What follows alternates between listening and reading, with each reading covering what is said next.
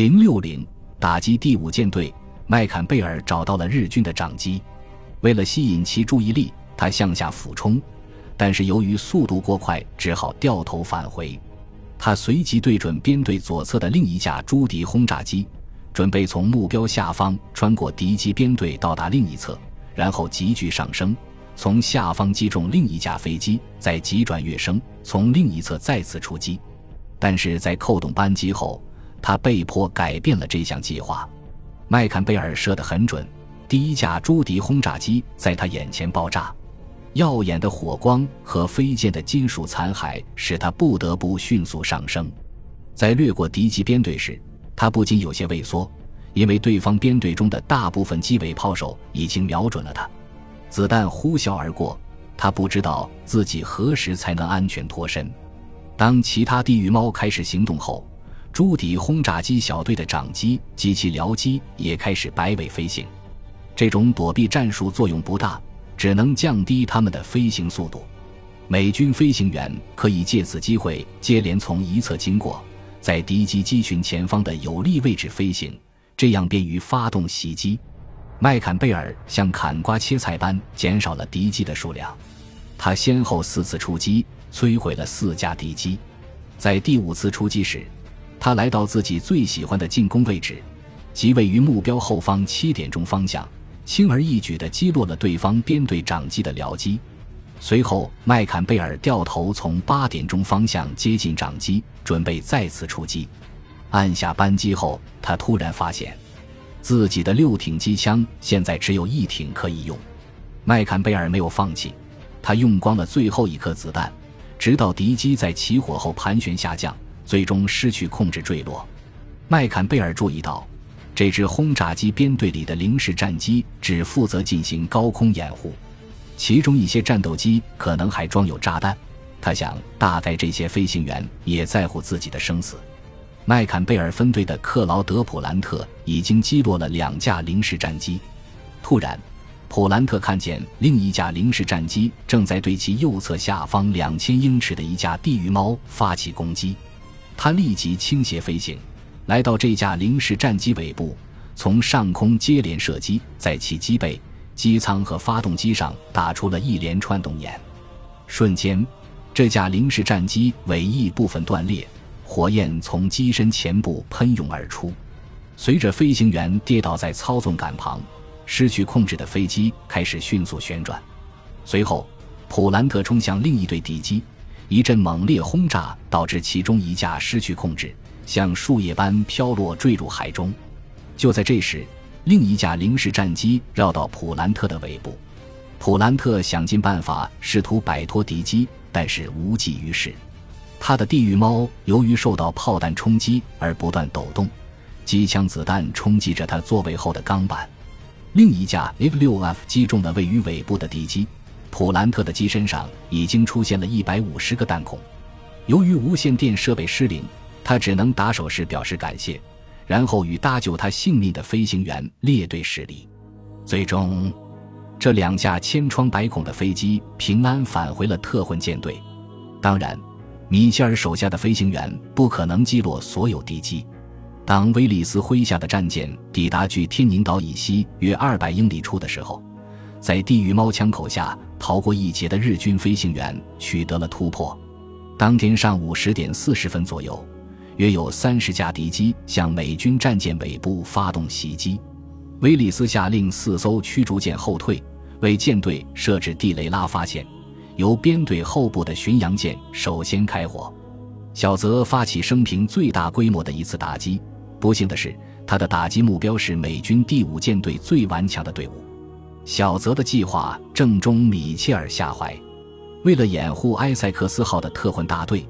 米切尔已经在西侧较远处布置了高射炮陷阱。此外，由于舰载雷达已经发现了敌机，再加上地狱猫飞行员在无线电中兴奋的交谈，威利斯的战列舰已经事先做好了战斗准备。十二至十五架吉尔出现在海面上，一边低空飞行，一边靠近青花鱼号右舷。青花鱼号发射的数枚夜光弹聚集在一起，将一架飞机击落。其中三架飞机脱离队伍，在空中绕了一圈后，向南达科他号上空靠近。一名飞行员在进行闪避时，由于摇晃过度失控下坠。这架飞机在下坠途中发射了一枚鱼雷，鱼雷头部向下沉入海中。与此同时，青花鱼号和南达科他号发射的夜光弹撞上飞机，成功将其击落。在航母开展空中行动的时候，威利斯始终以船尾对着敌机，并急速向东航行。只有在舷炮齐发的时候，他才会稍微改变航向。位于编队中央的印第安纳号吸引了日军飞行员的注意，两架吉尔从上空发起袭击，其中一架发射了一枚鱼雷。鱼雷坠入海中后爆炸。当飞行员急剧上升驶向左侧时，印第安纳号的炮手击中了敌机。这架敌机着火后直奔战列舰，仿佛想要与其同归于尽，但是还未撞上目标就坠毁了。另一架吉尔试图靠近印第安纳号的右舷船尾，被火炮炸断了尾翼，随后失去控制，旋转着坠入大海，海面上只剩下一团火焰。一分钟后。另一架鱼雷轰炸机从低空接近印第安纳号的右舷，在距离战列舰一百码的时候，机身着火的敌机撞向其吃水线，被撞弯的敌机迅速下沉，在印第安纳号的鱼雷装甲带上留下一块残骸，海面上留着一片闪闪发光的、打着旋儿的燃油，片刻之间被战列舰奔腾不息的尾迹冲刷，消失得无影无踪。日本飞行员有的单独行动，有的结队发动袭击。一架零式战机滑翔到重型巡洋舰明尼阿波利斯号背后，投下一枚炸弹。炸弹在离右舷很近的地方爆炸，导致弹片穿过船身，炙热的碎片引燃了一间军官卧舱里的被褥和衣物。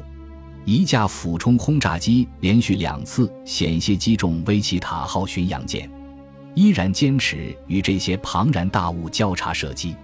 随后，北卡罗来纳号和位于编队正中的印第安纳号对这架俯冲轰炸机发射了大量夜光弹，最终将敌机击入水中。一队朱迪轰炸机一边向南达科他号巡洋舰猛冲过来，一边进行扫射。投掷炸弹后，他们经船首右舷急速上升。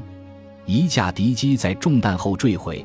其中一枚炸弹击中了巡洋舰，落在军官室附近，在急救站上方炸开了一个九英尺乘十英尺见方的大洞。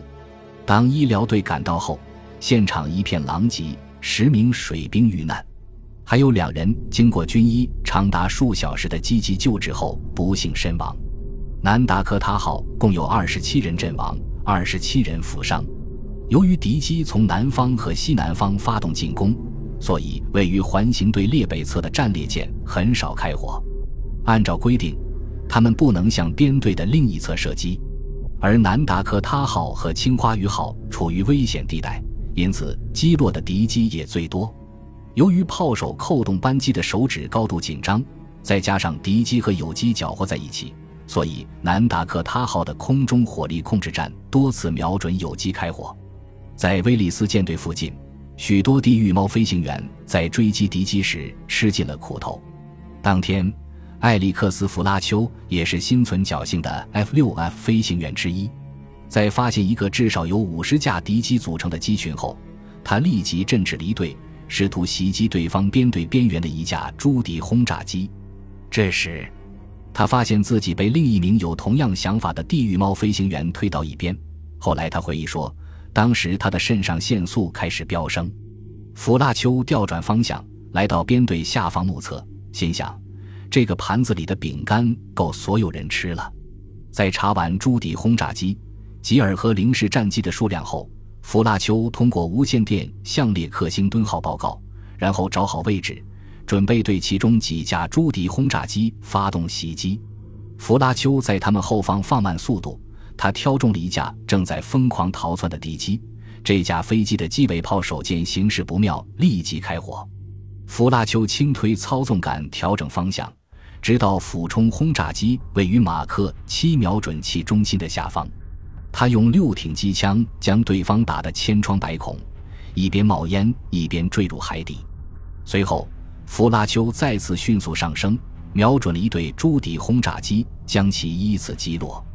第二架飞机爆炸时，由于距离很近，他看得清清楚楚。